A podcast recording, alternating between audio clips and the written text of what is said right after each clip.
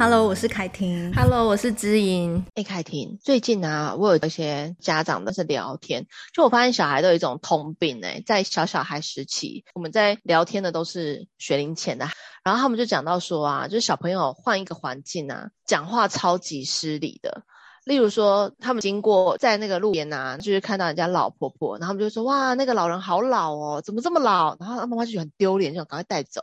然后就说，哎，对耶，我说有一次我女儿她是在公园的凉亭，她就看到工人在那边睡午觉，因为我们去买午餐，她就看到工人睡午觉的时候，她就说，哇，裸男！你知道她讲出来的时候。我瞬间就是想说，第一个是妈妈怎么教的，在家里面，因为家里面她洗完澡，她跟她弟弟洗完澡，他们俩都会狂奔嘛。然后有时候我帮他擦完之后，他们俩就一个跑掉，的我要擦另外一个。然后我就说哇，赶快回来，裸男，这样，我们不要被看到之类的。然后回来，然后我只是讲给他听，没想到他直接在路边看到工人，就直接叫罗南，害我整个无地自容。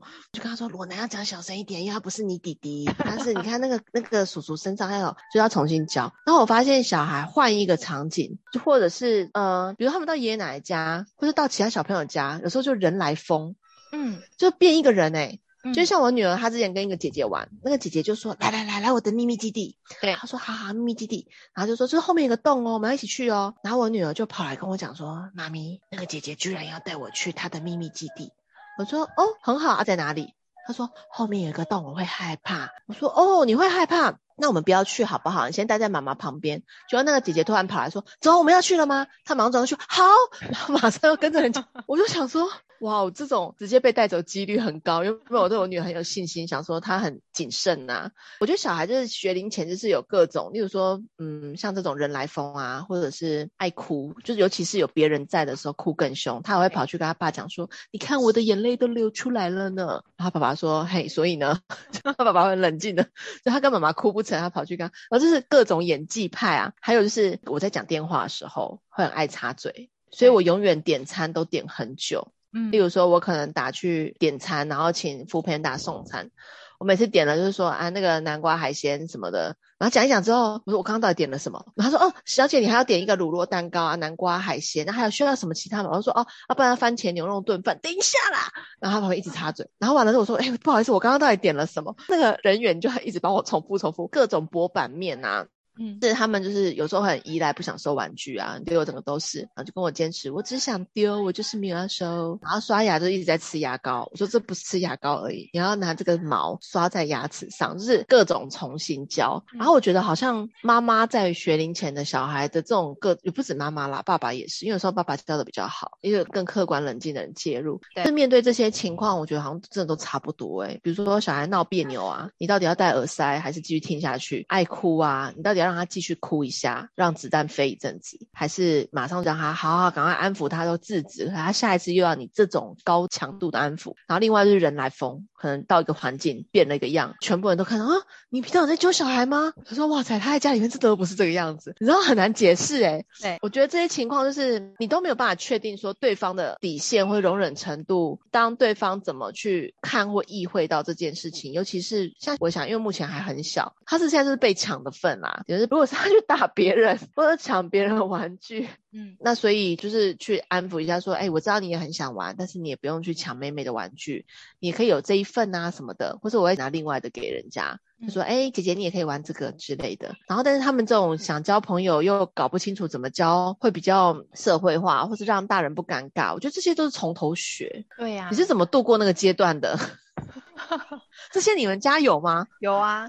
那聊起来就是很疗愈，而且应该是说熟的妈妈会疗愈，不熟的妈妈会觉得很刺激。就是哎、欸，旁边真的打起来了、欸，那个哪个妈妈你要不要去处理一下？对对对对，我我跟你说一件事哦，就是这样讲起来，好像我们家小孩真的比较少跟，应该说，呃，我们夫妻带小孩的过程中，我们都感觉自己小孩的气质算是比较真的会到外面人来疯啊，然后很难控管的那种小孩，所以我们其实跟朋友的聚会上面，其实相较之下，可能跟有些家庭来说是少的，因为朋友也会带他的小孩，然后我们当时也会带我们的小孩，而且那时候小孩还很小，大概就是一岁两岁的状态，其实对我们。而言，那时候要处理小孩子跟朋友之间的小孩其实是一团乱的。我们夫妻会觉得说，哇，出去参加一个聚会很累，就爸妈两个累得像条牛一样，一直气喘吁吁的，就会变说，后来我们自己觉得，以我们的需求来说，我们觉得带出去真的好累，好累，好累，然后小孩也没办法好好吃饭。大人也没办法好好聊天，所以我们干脆就是会，比方说之前呢、还没有疫情的时候，跟我先生的朋友们约吃饭，我就会跟我先生说，不然你自己去吃饭好了，你自己好好跟朋友聊天，只身前往，我来顾小孩，那你也可以好好吃饭，好好聊天，我们不用全家一起出动，我们会做这种调节。那我说小孩会人来疯，现在我还是观察得到，是因为我们。自己本身的家庭还是会跟，例如说我的哥哥嫂嫂们一家一起吃饭，或者是我的其他的呃亲戚一起吃饭这样，甚至是他们只是单纯的到外公外婆家或爷爷奶奶家吃饭的时候，他们也都是会人来疯。所以我觉得感觉上好像是孩子，如果说碰到孩子，例如说像他们两个碰到我侄子的时候，因为我侄子本身也是个人来疯的小孩。三个就会玩成一团，然后吵吵闹闹。可是那个时候，你就是我觉得大人的那个脑切换也要很快，还有心理的那种容忍度也要稍微稍微拉开一点点。是说，我就会想说啊，因为孩子碰到孩子嘛，他们也很久没有见面，那他们就是只要没有安全的疑虑下，你们要怎么玩，我觉得都 OK。然后要怎么吵架，因为有时候男生跟女生玩一玩，就很容易男生弄女生，然后女生就生气，弄到生气，然后生气就跟哥哥吵架这样子，然后吵一吵。又和好，然后又一起在那边大闹啊，跳来跳去玩啊什么的，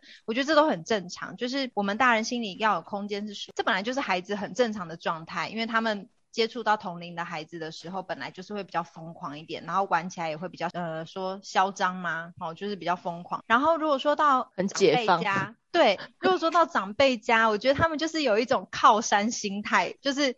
哇！我今天到阿公阿妈家，我可以到处跑啊，到处要零食啊，或者是什么的，享受那种被阿公阿妈照顾疼爱，然后无止境的满足他的那种需求，那种快乐。然后到外公外婆家也是，每次都搬出好吃的东西，所以有时候当他们在。阿公阿妈家或外公外婆家在闹脾气，开始觉得有靠山的时候，你会觉得他真的变得比较无法无天一点，就是他哭也可以故意哭得很大声，然后明明平常在家里可以接受的事情，在那边好像感觉他故意就是哭给靠山看这样子。对。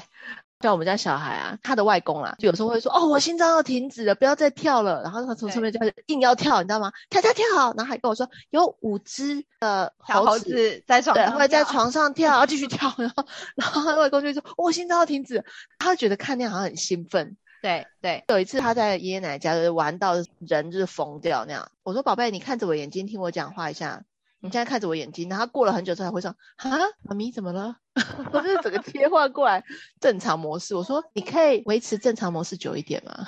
可是我觉得你做的很好哎、就是因为我们在孩子在疯癫的状态，有时候你真的像我女儿就会跟我说：“妈妈。”如果等一下哥哥跟我们一起玩的时候，我太疯狂的时候，请你一定要提醒我哦，就是你要告诉我说我太疯狂了这样子。我说我每次都有提醒你啊，可是我提醒你之后，你还是照样疯狂啊，觉得很难呢，脱缰野马。对，然后他就说拜托你一定要提醒我，我会听你的话。然后呢，真的到跟哥哥玩起来的时候，我觉得很疯狂了，我就提醒他，宝贝，你太疯狂了，可以稍微停一下喽。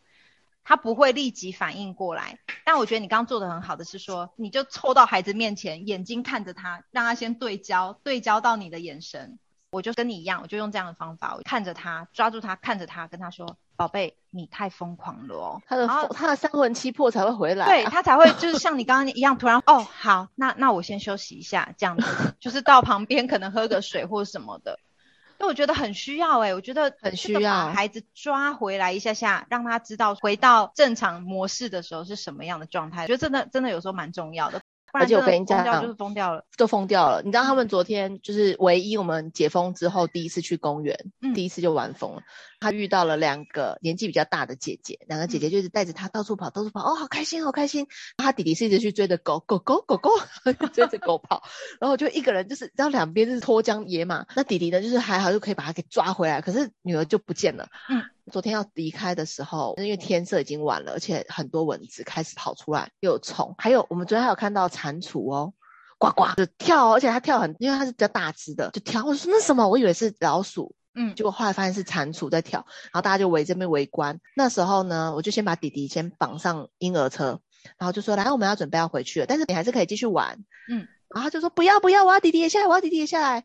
然后就说你为什么要坚持弟弟也下来呢？弟弟也没办法爬高高。然后两个姐姐就跑来说。弟弟下来，我们就不能跟你玩了。他说弟弟下来就不好玩了，他不要下来。他们两个比较有现实感，对，对对。然后他就说不要嘛，我也要弟弟陪我。他就整个疯掉。嗯嗯。我后来就跟他说，你还是可以继续玩呐。两个姐姐想要找是你，没有要找弟弟，而且弟弟也很累了。然后现在好不容易绑上去，因为那婴儿车有点难绑，好不容易就是把那个复杂的扣子全部绑，弟弟安静的坐在上面了。还有他没有吵着要下去，我女儿就在下面一直吵，说她弟弟一定要陪她。完了之后呢，她妈妈终于把这两个姐姐，因为她发现哇，这样对小小孩真的不太好，她就跟我说：“我们去车上拿东西哦，姐姐要走了，拜拜。”嗯，后来我女儿就看着我，就跟我说：“哇，我好累哦，我怎么这么累？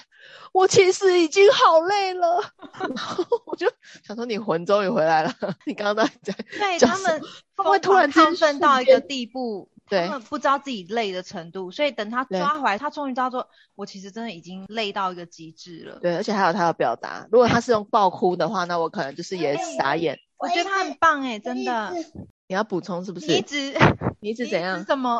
我一直一直一直一直这样。我一直把脚弄受伤，然后呢，我一直跑到，我一直跑到小凤那。哦。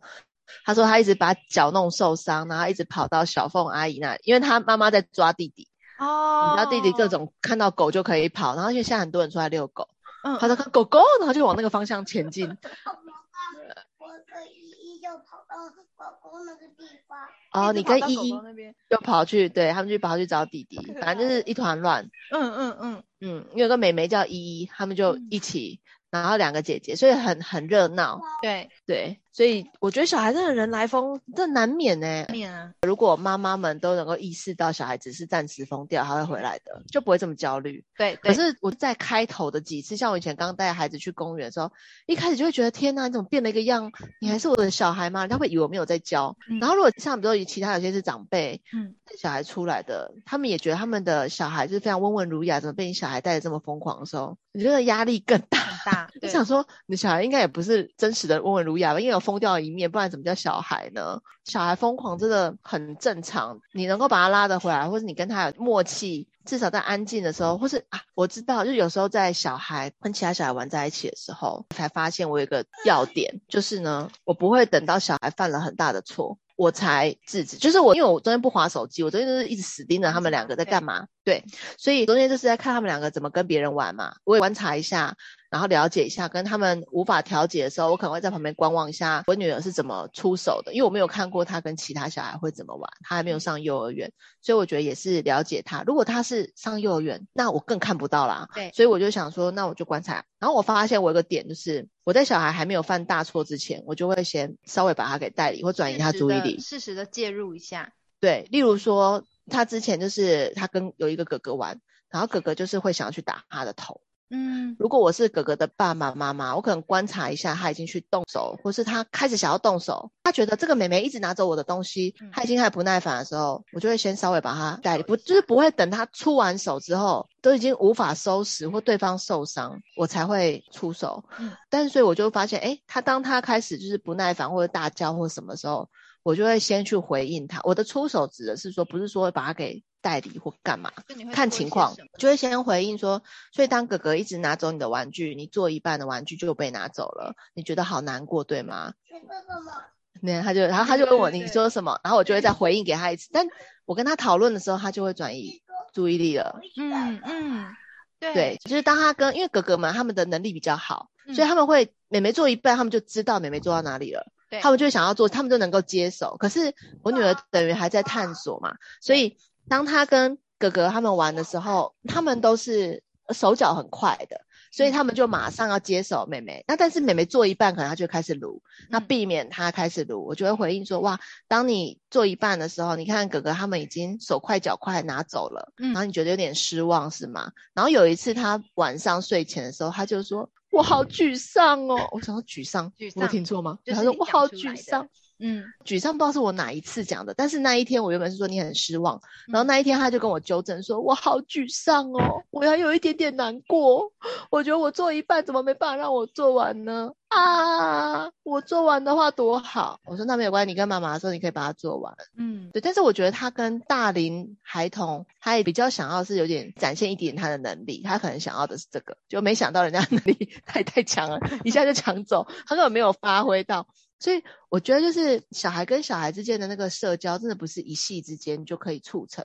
我们也很难去要求说，哎，别人的小孩很快的就能够掌握，中间很多是协调。像他之前有一阵子有跟不同的，因为他们就是有不同的小孩，我们会在公园玩。然后呢，其中有一个哥哥就是蛮强势的，他就是如果当他抢不到那个游戏，他就会一直弄，一直弄，让让我女儿就没有完全没有机会上去。他也很失望嘛，我就说哇，当你玩不到的时候。好失望啊！那我们先去玩另外一个这个，然后但是同时我也回应那个哥哥，我就说，当你会一样东西的时候，你好想要好多人知道你会，你很行，你可以一直做，一直做给妹妹看，然后你做了很好的示范，妹妹也看懂了。那等你玩完，我们再来玩。嗯嗯，我就会稍微就跟他讲一下，因为我觉得如果当他的行没有人看到，他当然就一直霸在那个地方不走。对，所以小孩的社交真的不是一时之间。可以促成，他有时候需要大人加一点，加一点，或者回应他们现在的处境，那两个小孩就会各自可以玩各自的。而且当他们在幼儿园的时候，他们表现出来的形态跟他们在公园可能碰到外面又不一样，可能又不同。对，然后我觉得老师一比十五，你也不可能要求老师十五个回应啊，回应不可能，老师整天可能就耗竭。所以如果平常幼儿时期的他们，又加上其实有时候我也是回应给。就是他们那个父母，如果对，对父母如果在旁边，有时候我就会顺便讲一下说，说哦，他可能要是这个，可能要是那个，但不一定讲对，对，只是说有人是可以这样回应他们彼此之间去，他们可以共存在那边玩。这样就是我想要的目标。对，所以其实我觉得对于父母来说，你知道上次有一次我很无聊，一次我去看医生，然后那个小女孩就很惨，因为她的手夹到那个门，哦、你知道她那个整个指甲整块黑掉哦，然后来换药，对，她光是把那个纱布要撕下来，Oh my god！你知道她的一个姑姑在旁边帮她转移注意力，那个是国小学生的，小一、小二的样子，她妈妈就在旁边也很紧张，然后那个真的好痛，你知道那个护士阿姨光帮她撕下来，连那个护士阿姨都很紧张，我看她手有点抖，因为那个真的皮开肉绽。那画面真的是蛮可怕的，嗯，然后那时候那个小女孩她一看到要打开的那个瞬间呐、啊，然后我就想说哇，她打开，她看到第一次开的时候，因为第一次没有完全撕开，她第一次她就啊，就她就叫出来，然后我那时候在旁边，虽然疫情大家都保持社交距离在看病，但是呢，我想说哇，这个第二次这个真的。感觉很痛，我这边偷瞄的时候就很痛，大家都很紧张。其实他们偷瞄都很紧张。后来他要掀开第二次的时候，就是那个小孩已经整个脚僵硬，你知道吗？他姑姑就说放松放松放松。那时候我就真的是想说，虽然跟我没有关系，但忍不住出口，我说哇，你妈妈怎么背了一个白雪公主的包包啊？然后全部人都突然回头说谁啊？哇，那你是白雪公主喽？那个护士阿姨，我就跟她对眼之后，那护士阿姨瞬间撕开，嗯，就没有让她看到，你知道？对，哦，惊险一刻，整个撕开了。嗯，然后后来大家一回头说，为什么白雪公主？然后再回神说，哎，撕开了。然后就他就说，好，那已经要开始上药喽，那个要消毒。全部弄完之后，我就跟我我女儿就继续在旁边等着，就是看医生，就很很淡定，就是 然后没有我们的事。这个阿姨很奇怪，乱录。然后后来他们就是完全看完整，看完医生之后出来，他们出来之后就看到我们，他说，哦，谢谢谢谢谢谢谢谢妈妈。然后三个哦连续那个妈妈、姑姑跟小朋友，我就觉得。那个瞬间，因为大家都紧张到讲不出话，真的对。但是我觉得，你知道彼此之间有一个，我们身为妈妈或身为家长那种。心里面同感，如果那好像也是一种默契，对，跟那个护理阿姨有一个默契。虽然他们一时一时间都被我吓到，说 为什么在看他的皮包要干嘛？但是我觉得那种彼此之间，因为你心疼那个孩子这么痛，夹到又不是愿意的，而且他前面这块是没有坏死，已经已经很大幸了。可是换药，就觉得这种父母之间，就是无论在公园或是在其他地方，有那种一份同理的心情吧。那种事情也不想要小孩发生到，但是如果彼此之间能够带着那种彼此间的一点点关怀，即便像疫情期间，还是可以就是了解彼此孩子，比如说人来疯啊、闹别扭都不是故意的。小孩在那个情境底下就是放松，就是享受那个无上限可以放纵的那种心情。我觉得那个家人都能够理解的，就不会觉得说，哎，是谁不会教，谁会教的。在家里嘛都要教，不然自己都会爆掉，好不好？怎么可能不教？只是说你到那个情境，你在那个情境就是会就是会不一样啊，是啊，对不对？就像妈妈现在讲话就会想要插话，她想要跟我们聊天。对，我懂，我懂。对啊，我觉得像你这样子，虽然是把孩子带到公园，因为我只相信父母想把孩子带到公园，也是第一个让他们放电，然后第二个父母也可以稍微幽静一点，因为整天如果关在家里，那个分贝，孩子发出同样的分贝声，在家里跟在公园那种吵闹程度是不一样的。父母在公园。某种程度也是比较亲近一点点，但是就是如果我们都是有在随时的观察孩子的状态，像你都知道，哎，他下一秒钟他可能已经要开始不耐烦，或是要做什么动作，你就大概知道他接下来他的状态是怎么样。像我可能就会跟你差不多，我也会预测我的小孩，就是妈妈会有那种雷达嘛，他可能这个动作过去的时候，你大概就会知道他是不是要去做什么危险的，或者是可能要去打打谁，就当下那个前兆发生的时候，你就会赶快先做安全的处理或是制止，让孩子不要受伤啊，或是也不要伤害到别人的小孩，就做一些这些观察，嗯、然后也同理父母彼此转换一下情境啊，跟平常比较不同的状态的时候，大家都比较同理，也互相可以包容，然后也互相观察一下自己的孩子的状态。嗯，对啊，我觉得这蛮重要。你知道我们之前就有时候会做那种父母效能的那种。训练呐、啊，其实就是透过这种情境上的同理，然后让父母知道说，哎，其实这时候小孩心情可能是这个，可能是那个，你就会发现，其实你小孩心情差不多就是这样，就是对孩子有些掌握，你不会觉得说他时不时都在失控，可是你又时不时的觉得说他好像都不在你的掌握中，其实不会，其实小孩大概他有一个他的限度，跟他的心情大概就是这些，他遇到这个情况的反应就是这个，那你掌握了这个，其实小孩也会被稳定住说，说哦，原来我现在只是举。上对，然后我现在呢只是难受，然后呢我现在只是想要乱入话，对，只是说小孩当下他可能他会跟你说没有我没有我没有，他可能会没办法，但是他对，但他其实明明那个他冷静下来的时候，对，他就，他就会感觉到，没错。对，所以小孩也是这样一点一滴增加觉察能力的啊，他也不是一时之间就说妈妈我可以怎样，我好难过，我好挫折，他不可能一时之间就可以，所以这种情绪的回应都是靠平常他们的各种的讲话失礼啊，或者是不打招呼啊，或是各种状况剧、状况剧之中去慢慢被回应，他才有自我的觉察。对，没错。那我们这集就聊到这里了。就跟包北录到这吧。好了吗？对，好了，好了，好了吗？好了。好，那我们跟姨拜拜喽。拜拜，拜拜。我是凯婷，我是知音。Face 崩溃娃的镇定剂，我们下集见喽。